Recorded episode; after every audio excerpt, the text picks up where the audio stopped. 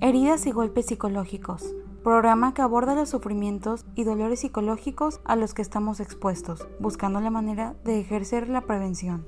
El siguiente capítulo es hecho a partir de las transmisiones en vivo que se realizan por medio de Facebook y YouTube Live. Esta es una producción de Psicología Preventiva.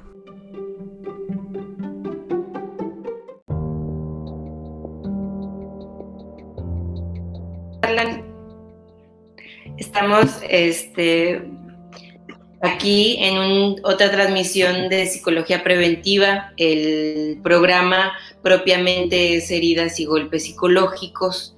Eh, este, los jueves estamos dedicando este tiempo precisamente a hablar de las cosas que no necesariamente son eh, no que podrían lastimar a cualquier persona, no importando si tiene o no un trastorno o una enfermedad mental, ¿no? Eh, como parte de, psicoeducación y psicohigiene. Y bueno, como siempre, está con, en esta sección conmigo Cintia Cirilo y para mí es un placer siempre dialogar con ella y estar y compartir estos espacios donde pues yo aprendo mucho y creo que ella también y, espero que ustedes disfruten junto con, con nosotros esto. Muchas gracias por, por la transmisión y por compartir este espacio. Y sí, definitivamente son heridas o golpes que cualquiera pudiéramos experimentar, pero creo que también hace referencia a que en particular de este golpe del que hablamos ahora o de esta herida, generalmente son heridas que son de las heridas más profundas, yo creo que, van quedando dentro del, de, la, de las emociones o del psiquismo de una persona, ¿no? Un, abuso sexual creo que es una, una herida que a veces perdura mucho tiempo o la sensación de haber sido abusado, este, pues es algo que permanece y, y que es necesario trabajarse, ¿no?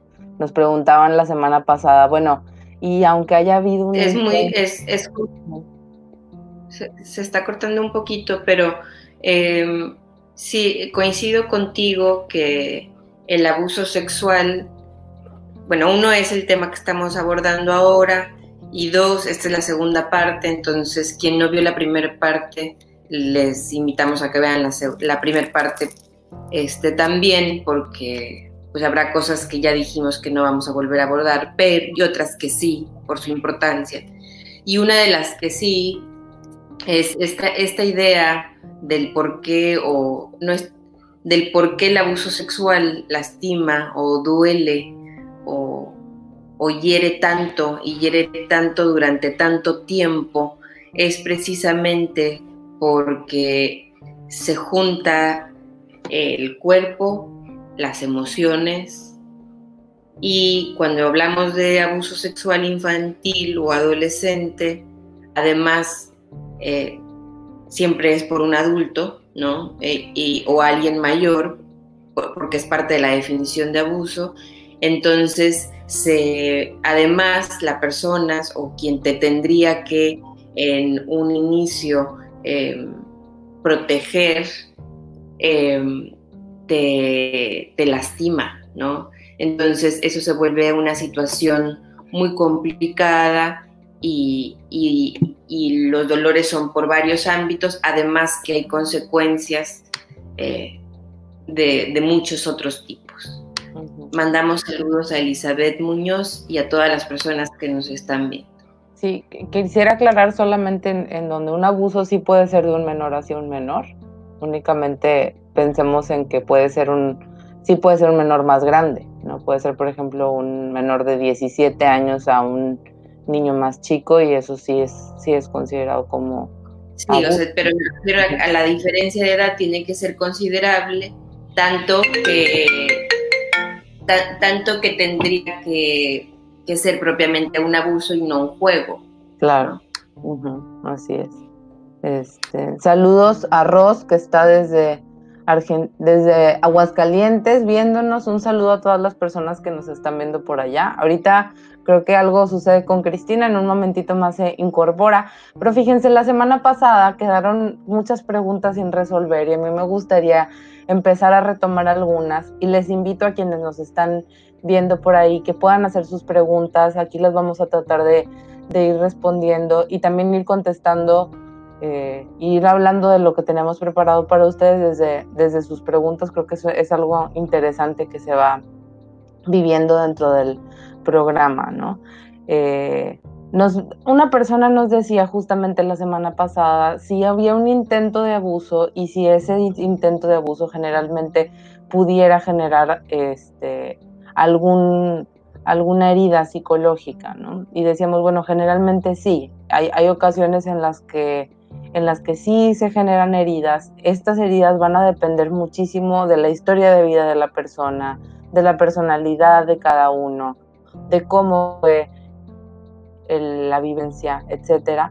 Sin embargo, eh, generalmente algo, algo ahí queda y es importante que se pueda ir revisando en un proceso psicológico, ¿no? Y nos decía la persona, bueno, si es algo que no te permite continuar, supongo que sí existe una herida que sanar. Y, fíjense, algo que a veces es natural eh, que se viva y que no necesariamente es algo saludable, eh, no, no, no, sé si natural sea la palabra, creo que me, me, retracto, pero algo que es común, ahora sí que es algo común que se manifieste es que las personas que han vivido algún abuso sexual se apenen de contarlo o, incluso minimicen la situación. Y entonces eso haga que se vaya haciendo una herida y que esa herida se vaya infectando, ¿no? Una herida, eh, hablemos de heridas psicológicas también, ¿no?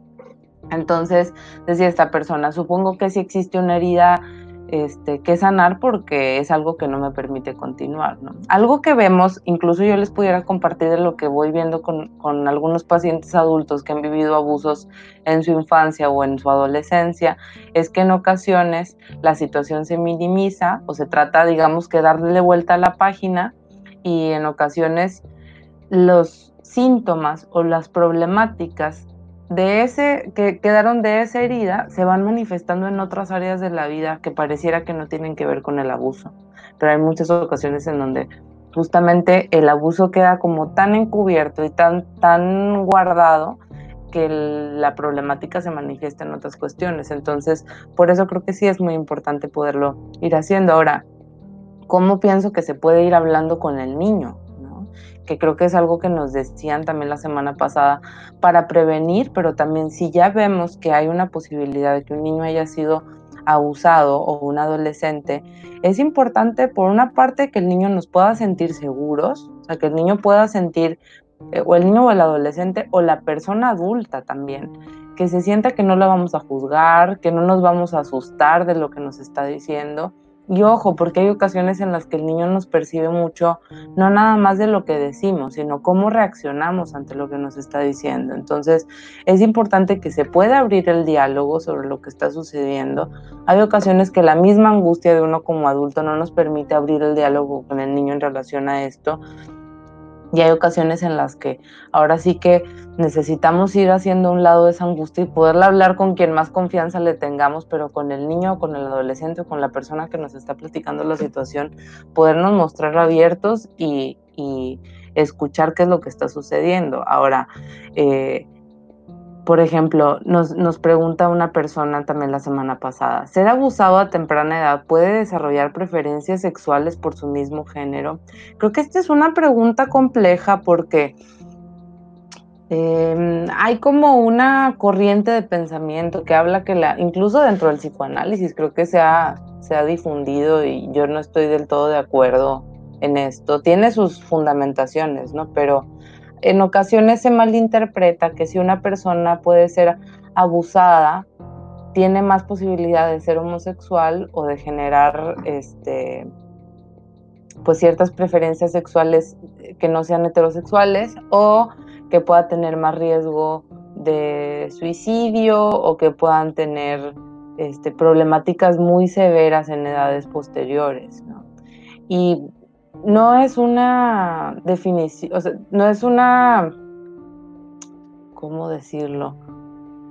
no es garantía que una persona que vaya a ser, que, fue abusado vaya a tener este, preferencias sexuales por el mismo sexo, ni viceversa. Una persona que, que, tenga preferencias sexuales por el mismo sexo definitivamente no tiene que ser a raíz de, un, de haber vivido un abuso.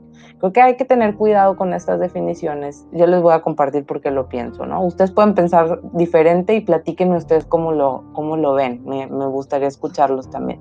Pero hay ocasiones en las que el tener una, este tipo de, de, como reflexión sobre que una persona homosexual pudo haber tenido un abuso previo, a veces hace que se, que se vayan segregando justamente este, estos pensamientos, incluso puede ser más fácil juzgar a una persona homosexual por haber, por haber, por incluso tratando de averiguar, bueno, ¿y por qué se hizo homosexual, no? ¿Por qué, por qué sucedió esto? Hola Cristina, ya estás de vuelta. Estoy contestando una pregunta que nos hicieron la semana pasada, que, que decía, ¿ser abusado a temprana edad puede desarrollar preferencias sexuales por el mismo sexo?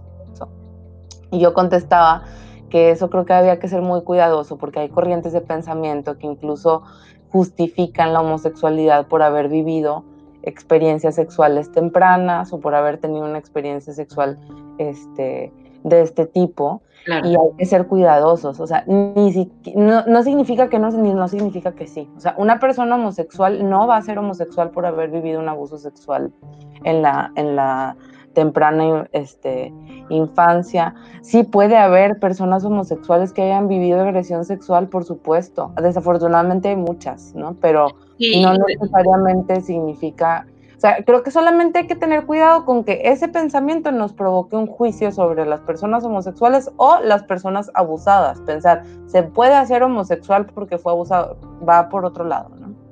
Sí, no, definitivamente son cosas independientes.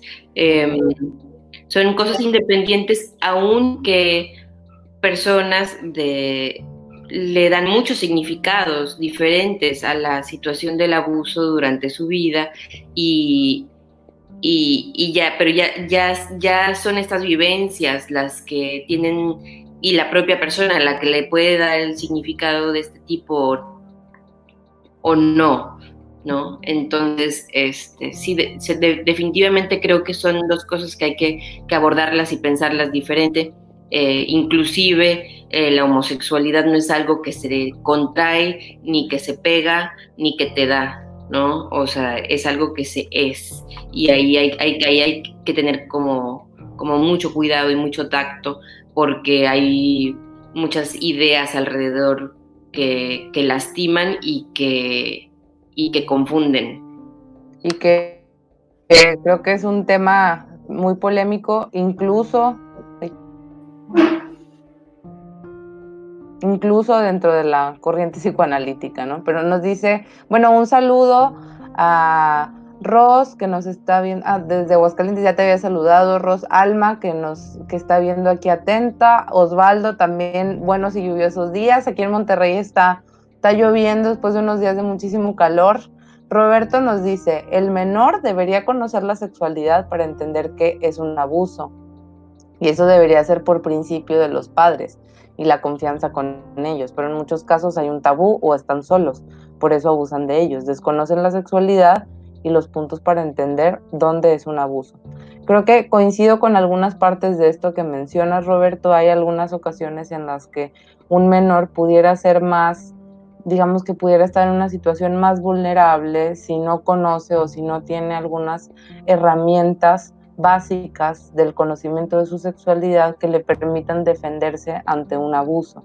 Hay ocasiones en que desafortunadamente, aunque el menor sepa y aunque los padres estén atentos, este, digo, se los platico también en base a diferentes experiencias, desafortunadamente hay veces en las que aunque el menor se trate de defender, justamente por eso se trata de un abuso, porque hay una persona con una posición de poder que no está respetando la integridad física y emocional del menor ni su sexualidad, evidentemente. Entonces, este, pues desafortunadamente, aunque, aunque estén estas medidas de precaución, puede haber un abuso. Sin embargo, definitivamente el que el menor no conozca, por ejemplo, este, qué es lo, qué es lo sano dentro de la sexualidad qué es, cómo se llaman sus órganos sexuales, donde no hay una apertura para que se puedan hablar de temas de sexualidad con sus padres, hay una mayor vulnerabilidad ante, ante este tipo de situaciones. No significa que una persona o que un niño que no tenga conocimiento sobre sus órganos sexuales o sobre o sobre su sexualidad vaya a ser abusado, definitivamente no, y ojalá que eso no, que no suceda, ¿no? Pero digamos que al poderlos ayudar, que el niño esté informado, que el niño pueda tener esta, estos principios de comunicación, son de las principales herramientas de prevención ante un abuso sexual. Entonces, en ese tema sí coincido y que en muchos casos hay un tabú, definitivamente el tabú, creo que el tabú es heredado. Ahorita, ahorita que Cristina se, se una nuevamente este, lo, vamos platicando, pero creo que el tabú en ocasiones hereda. Hay ocasiones en las que los mismos tabús que tenemos sobre nuestra sexualidad son a veces hasta formas de identificarnos con nuestra familia o con nuestra comunidad, las cosas que creemos, las que no creemos, lo que consideramos que es adecuado, lo que no es adecuado, etcétera. Entonces, hola Cristina. Hola, Estoy aquí teniendo unas dificultades, pero eh, y me parece como muy penoso que precisamente en este tema que, que creo que es de los más de los más importantes, lamentablemente de los más uno de los más comunes en la consulta eh, y una situación frecuente y lastimosa. Entonces, pero me llegué a escuchar justo para para um, incorporarme algo que íbamos a dialogar sobre el tabú Sí, hablábamos, Roberto nos hace un comentario que en ocasiones eh, estos temas no se hablan, a veces los niños solo eso este, los puede poner en una situación más vulnerable para vivir un abuso, ¿no? Yo decía, bueno, en algunos casos desafortunadamente es así y en otros casos desafortunadamente los niños a veces sí están acompañados por los padres y aún así pueden ser víctimas de abuso, pero en el tema del tabú, que, coincido contigo, Roberto, que según las estadísticas, la mayor parte de los niños que son abusados han este, tenido eh, estas cuestiones que, como de desconocimiento de su sexualidad, algunos niños no, no todos negligencia por parte de los padres, etcétera. Este, pero en, en, el, en cuanto al tema tabú, bueno, ya se fue Cristina, ahorita, ahorita lo seguimos platicando con ellos. Dice Susi, ¿Qué es conocer su sexualidad? Un niño un infante no tiene la madurez biológica para reproducirse. Aún no tienen desarrollados los genitales. Conocer su sexualidad puede malinterpretarse, ¿no? Qué miedo. El niño debe saber y tener la seguridad hasta dónde puede llegar cualquier niño o adulto para tocarlo. Claro, Susi, fíjate, este tema creo que es a veces complejo y también se puede generar como mucha confusión en el conocer su sexualidad porque definitivamente el niño necesita conocer la sexualidad acorde a la edad que tiene, ¿no? Y el tema del abuso sexual justamente es que un abuso o un, abusador de cierta manera irrumpe con una experiencia sexual para la cual el niño o el adolescente no está preparado. El adolescente posiblemente pudiera ya tener una edad reproductoria en la cual sus órganos sexuales estén preparados, pero siempre que hay un abuso o que hay una, ahora sí que cuando no es una relación sexual este, consensuada o cuando la relación sexual se vive por un menor o por un, por un familiar, eh, esto genera estragos importantes, ¿no? Ahora, no tiene la madurez biológica para reproducirse, pero sí tiene órganos sexuales. Y estos órganos sexuales sienten desde que el bebé nace.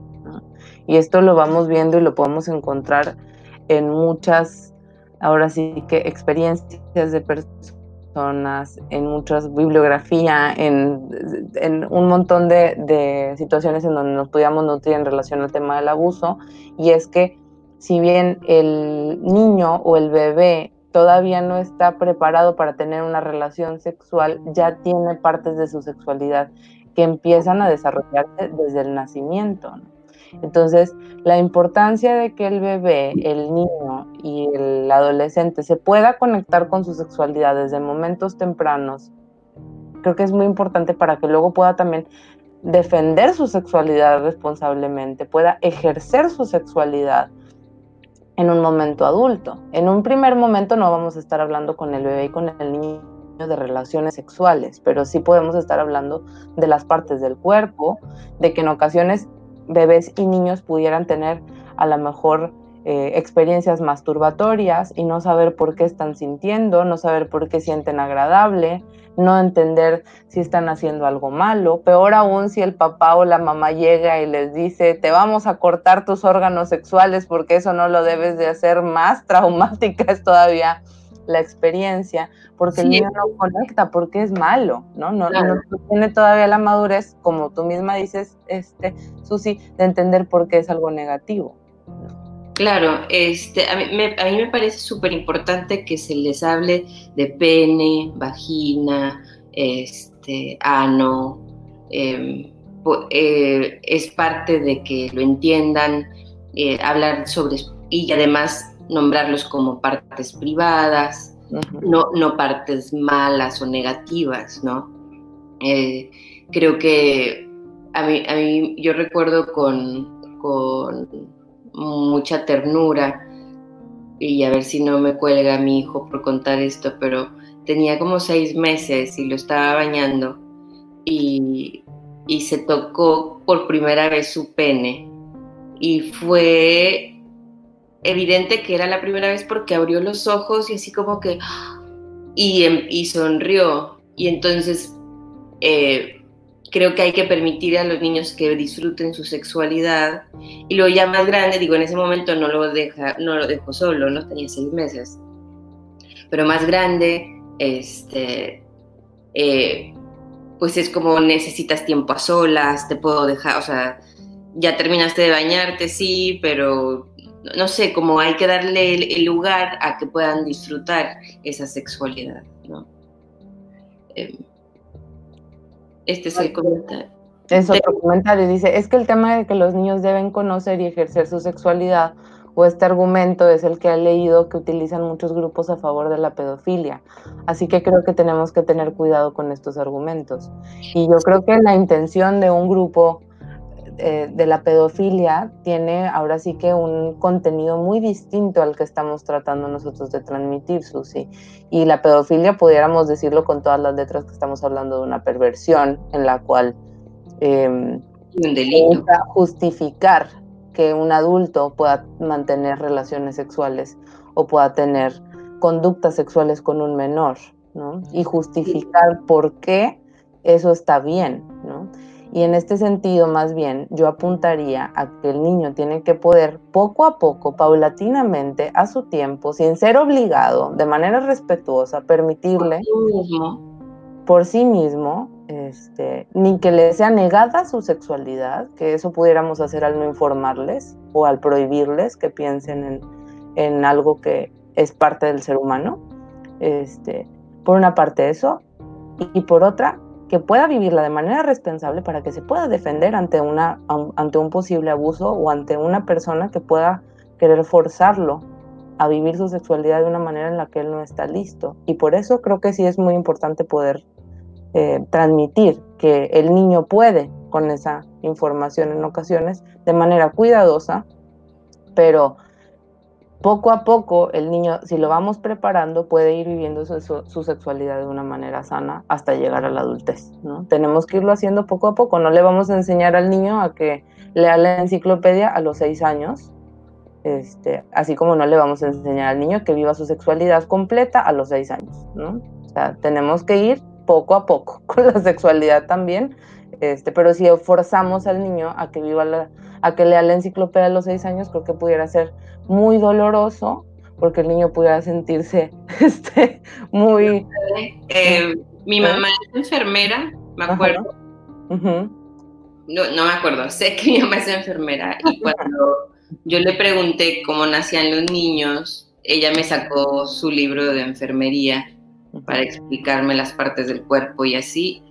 Y yo mi recuerdo por lo menos, creo que cada quien lo vive de manera particular, o sea, lo que tú dices puede ser un riesgo, por supuesto, pero también creo que para mí lo que significó fue un aburrimiento total, ¿no? yo me refiero a que obligues a un niño a leer una enciclopedia a los seis años, a leer una enciclopedia completa, ah. puede ser imposible y el niño se va a sentir forzado, al igual que si lo forzas a entender la sexualidad adulta a los seis años, ¿no? Tienes que ir de manera paulatina a su tiempo. Ah, ya, no, no, no había entendido. bueno que lo preguntes porque a lo mejor también para otros pudo haber sido confuso. Pues, a mí me, enseñaron de la sexualidad con un libro científico y pues fue como que, ay, ¿para qué le preguntaba? Ya se emocionó aquí la, la enfermera explicando. una clase.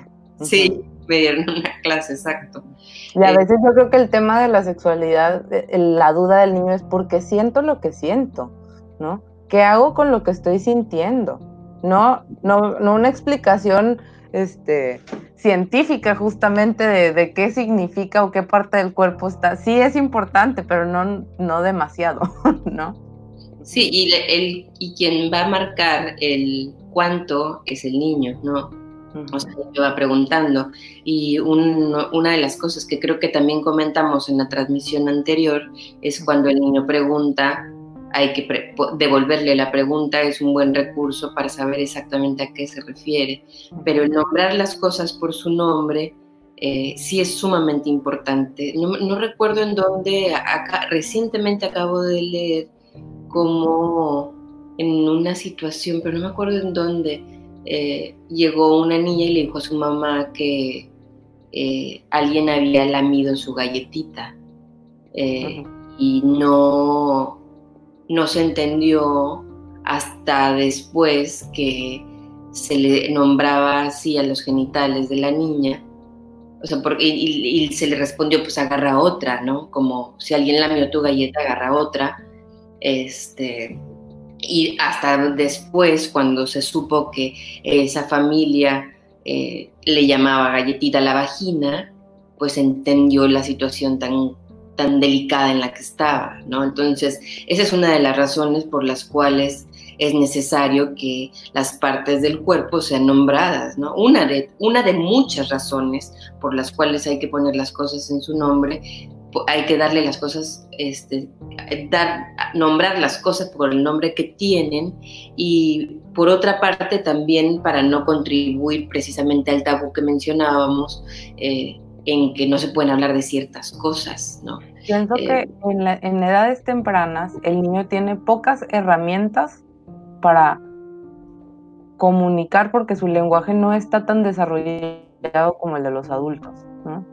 Y las herramientas que el niño tiene para comunicarnos algo que le pasa es a través del juego, es a través de sus conductas y es a través del vocabulario que hemos enseñado y que, le, y que se le ha permitido este, verbalizar y el que le hemos ido acercando. Y el lenguaje es adquirido a través, bueno, ahí tú me corriges y me complementas si me falta algo, pero a través de lo que el niño imita, de lo que el niño le enseñamos en la escuela y de lo que el niño va observando y el niño se va nutriendo de lo que tiene a su alrededor. Entonces, si no tiene estas herramientas del lenguaje para poder describir cuando algo le puede estar pasando agradable o desagradable, lo va a manifestar por otras áreas que pueden ser mucho más complejas de entender y que pueden ser disruptivas. Disruptiva me refiero a que le puede generar malestar, ¿no? Puede empezar a tener o se puede empezar a manifestar esto por su conducta, a veces en cuestiones que pudieran no hacerle daño, como orinarse en la cama, no le hace daño como tal, sí puede haber heridas psicológicas por eh, orinarse en la cama por vergüenza y demás, pero digamos que, pero también pudieran haber este, situaciones en donde pudiera llegar en casos más graves hasta autolesiones, ¿no? De, de niños o incluso casos de suicidio infantil, y así nos vamos al extremo, ¿no? Pero, me perdiste un poco. Lo que estás diciendo es eh, como una lista de secuelas que los niños pudieran tener en la infancia por un abuso sexual. No, la importancia de hablarles con las palabras este, necesarias para que tengan herramientas del lenguaje para expresar si están en una situación delicada. Ah, ok. O sea, que, que, la importancia de que nombremos las cosas por su nombre, no nada más en tema sexual, sino también en cuanto a emociones, para que ellos puedan expresar su vida interna y que si en dado caso algo les está sucediendo o están sintiendo algo, tengan forma de comunicarlo. En, la, en, la, en sus emociones y en la sexualidad. Claro, en ambas, en, ambas, ok. Pero ahora hablo específicamente de la sexualidad. Ya. Vamos, a vamos a comentar, Arlet Alegría dice, pienso una cosa es el conocimiento, pero eso no hace libre, pero eso no lo hace libre de ser abusado sexualmente. Simplemente lo menciona la psicóloga, como lo menciona la psicóloga, no está preparado, independientemente de la educación sexual. Sí, digamos que esto es una herramienta que pudiera ayudar a la prevención, pero aún así necesita, este, ahora sí que el adulto finalmente puede ejercer mayor poder sobre el niño y por eso es tan delicada el tema de la pedofilia, por ejemplo, porque el, adulto siempre va a tener más posibilidad de dañar al niño. Tiene una situación de poder. Roberto Durán dice, no tiene problema porque el niño aún no tiene morbo como el adulto Recordemos que los niños de 5 a 9 años son presocráticos. Este, y Elizabeth Muñoz dice, el abuso sexual infantil es un problema de salud pública, sin duda. ¿Conocen de la existencia alguna política pública que se haya implementado para la prevención y atención de violencia sexual para niños de 0 a 6 años, ¿a qué instituciones podemos referir esta población? Gracias. A mí se me hace esta una súper pregunta, súper pregunta en el sentido de que sí hay políticas públicas eh, o campañas de prevención y tal, pero propiamente qué hacer no se sabe, o sea, o bueno, por lo menos yo no lo sé. O sea, hay o sea, hay instituciones como, digo, no, no quiero hacer una denuncia, ¿no? Pero eh, uno como psicólogo, como profesional, eh, específicamente, pues las políticas o, los protocolos que, que, yo he sabido, dentro de ellos he conocido casos terribles. Entonces, eh, genuinamente es una situación de mucha impotencia como profesionales de, de la salud mental yo creo que tal vez en eh, el siguiente programa pudiéramos incluir a, al abogado Reynold Rodríguez para que nos explique por qué se vuelve tan complejo esta situación, em, a menos de que tú tengas conocimiento de, algo más, Cintia, em, como a dónde referir, pues es una denuncia, obviamente, eh, una denuncia legal la que se debe de hacer, eh,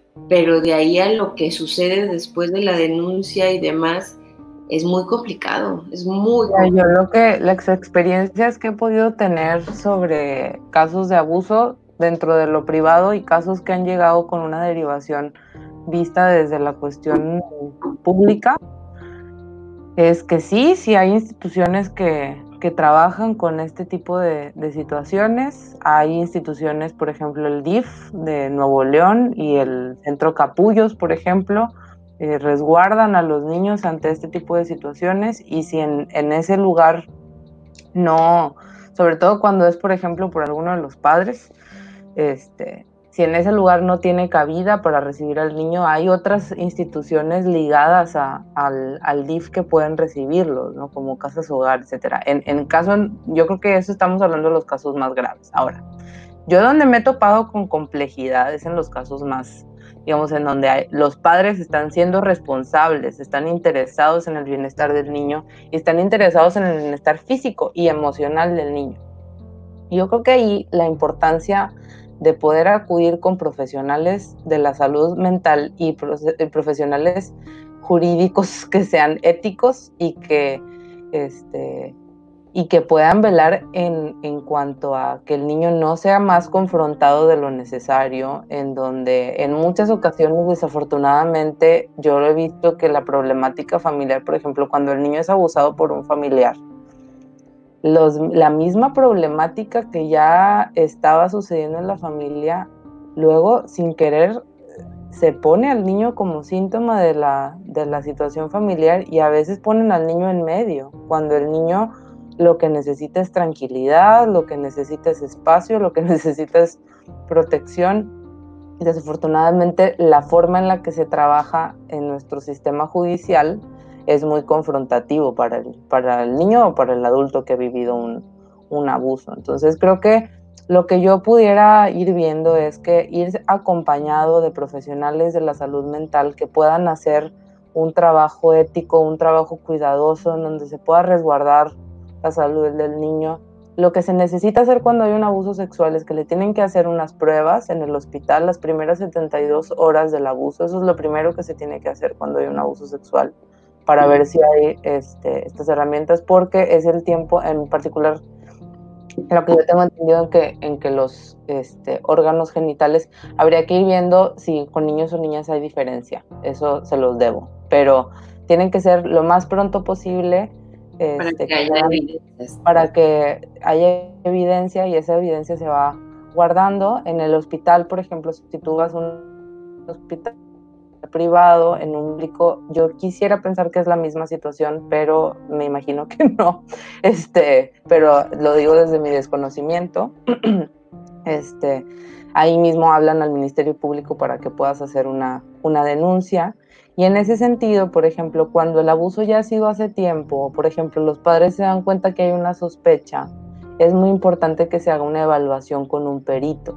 Hay peritos especializados en evaluación, es importante que sea una evaluación nuevamente con una persona que tenga experiencia con niños, que tenga experiencia con este caso. Este, si en algún momento alguien necesita, nosotros los podemos referir con una persona con la que hemos trabajado eh, y que tenga las certificaciones necesarias porque si procede el juicio o si procede la demanda o lo que se necesite hacer, si el juzgado requiere cuestiones muy particulares y cuestiones muy técnicas que en esa misma evaluación tienen que sacarse. Los padres, por ejemplo, tienen el derecho de pedir que, este, que un psicólogo evalúe a su hijo y poder llevar a su abogado, ¿no? O los padres o los tutores o los responsables del niño. Entonces, sí están todas estas posibilidades donde digamos que los padres se pueden mover para que el niño sea lo menos confrontado posible, que lo atiendan profesionales responsables, este, y, que, y que se lleve a cabo de la mejor manera, ¿no? Yo he visto ahora sí que muchas cosas y habrán profesionales que hayan visto todavía muchas más, pero a veces incluso he visto cómo algunos abogados se han este, como apalancado de la situación para poderle sacar más dinero al perpetuador, este, para poder tener ciertas ventajas dentro de la familia. A eso me refiero con poner al niño en medio. Eh, de sacarle una ganancia adicional, ¿no? o tener cierta venganza familiar por heridas anteriores. Creo que eso es bien importante que tengamos cuidado y por eso creo que es importante también ir de la mano con profesionales éticos que, que nos vayan orientando, porque es muy fácil que, que una persona este, que haya vivido una situación similar se le viene toda la angustia y todo el coraje del mundo y claro que quiere hasta matar a la persona que tiene enfrente que le hizo eso a su hijo, ¿no? Entonces es importante que haya un profesional que pueda ir mediando para que para que esta angustia y este coraje pueda ser encausado a beneficio de la familia y a beneficio del menor. Sí, que no... Que no cobren las viejas que en ese momento creo que no se pueden cobrar. Se pueden, pero no es lo más adecuado. Claro, eh, hay que velar por, por el niño, ¿no?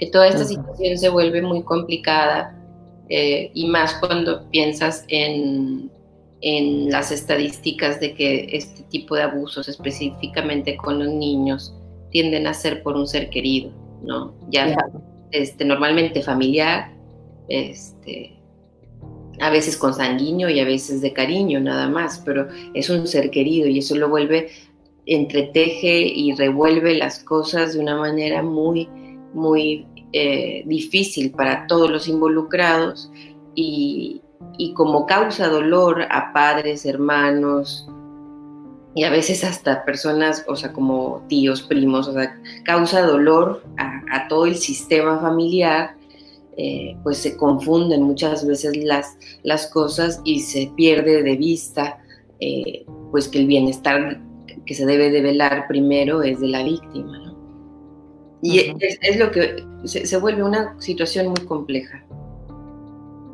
Y, a mí me gustaría que, que, programemos una tercera parte de abuso sexual el próximo jueves y que invitemos precisamente a peritos y al abogado para dialogar y que nos den esta información de, como pues ya directamente de la fuente para pues para poder informar y para utilizar estas plataformas que tenemos para acercar la información pues de las fuentes que, corresponden, ¿no? Porque sin duda creo que es muy valioso la experiencia que nosotros pudiéramos llegar a tener como terapeutas.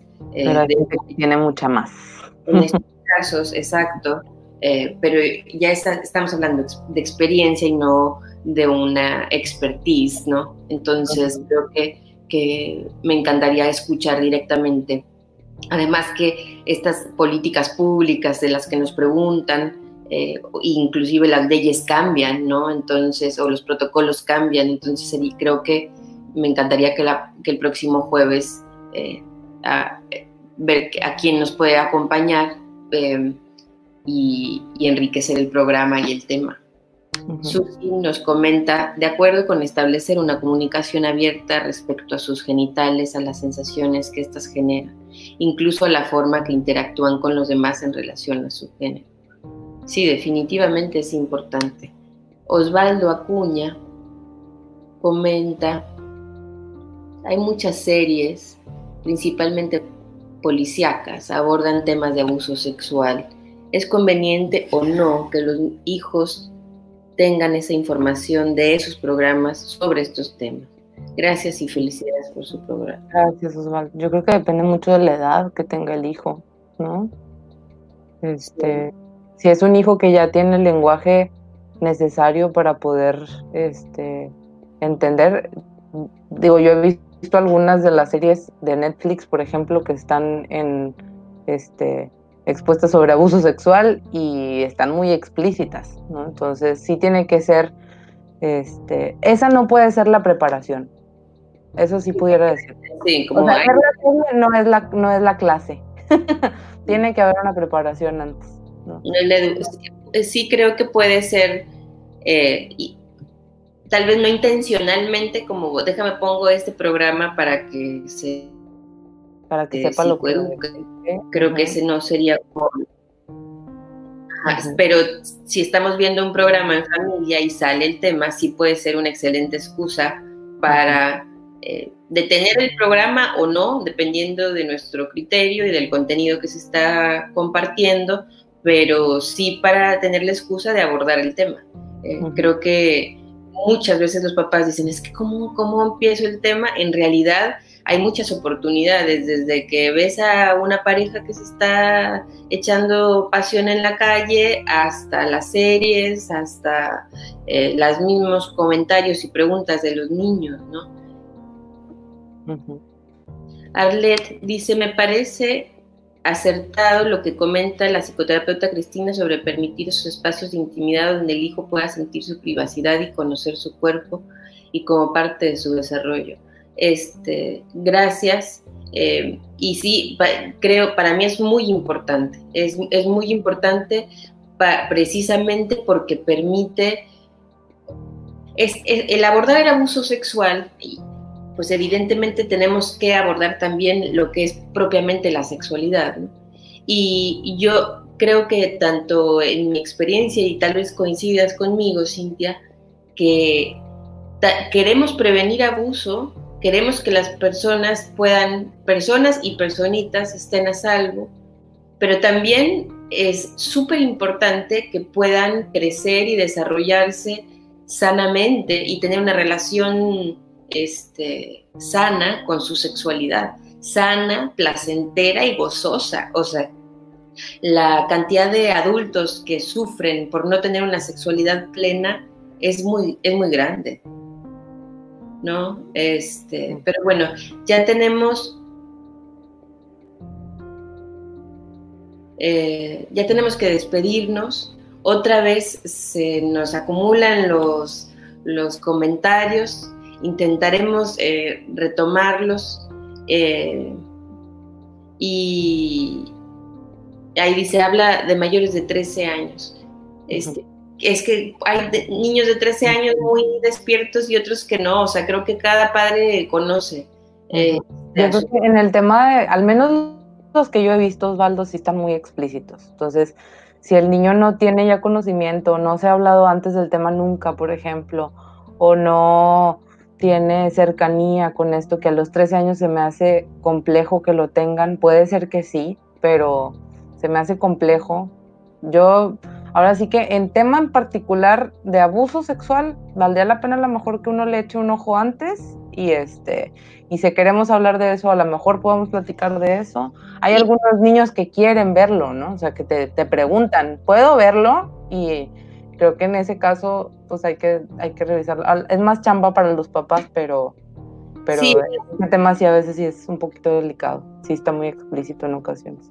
Sí, pero también creo que tenemos que ser congruentes con nuestra paternidad y nuestra crianza, ¿no? O sea, si hemos tenido una crianza eh, y una paternidad como muy abierta y muy informada y muy así, pues, pues todo el sentido del mundo que en edades tempranas tengan exposición y que podamos dialogar al respecto. Pero si son niños súper protegidos, este... No tenían idea del tema y lo primero que vemos es una serie sobre abuso sexual, a eso pudiera ser muy, muy Muy violento, muy violento en sí mismo, ¿no? Entonces, bueno, nos tenemos que despedir. Este, lamentablemente, como siempre, se nos va muy rápido el tiempo. Gracias a todos por los, que, por los comentarios y demás. Definitivamente este, es un tema delicado, y es un tema que, es muy fácil revolvernos y, malinformarnos eh, o informarnos a medias. Yo creo que por eso es que nos estamos dando el, tiempo de irlo haciendo una parte, segunda parte, tercera parte y las partes que se necesiten este, hacer y programar para, para dialogar al respecto, porque es muy importante, es muy doloroso. Eh, puede ser muy doloroso y, más, eh, mm, sí, o sea, hay que hablar de prevención, hay que hablar de atención, hay que hablar de, secuelas, hay que hablar de, cómo, es muy amplio, muy, muy amplio. Entonces, esperemos que para el próximo jueves podamos tener aquí a un perito y a un abogado que nos puedan contestar algunas de las preguntas y pues nos tenemos que despedir, ¿verdad? Y me dio mucho gusto, eh, pido una disculpa por las ausencias, este, pero me dio mucho gusto dialogar contigo y con las personas que nos regalan sus comentarios. Bueno, nos estamos viendo entonces la próxima semana. Hasta la próxima. Gracias. Ya, bye bye. Bye.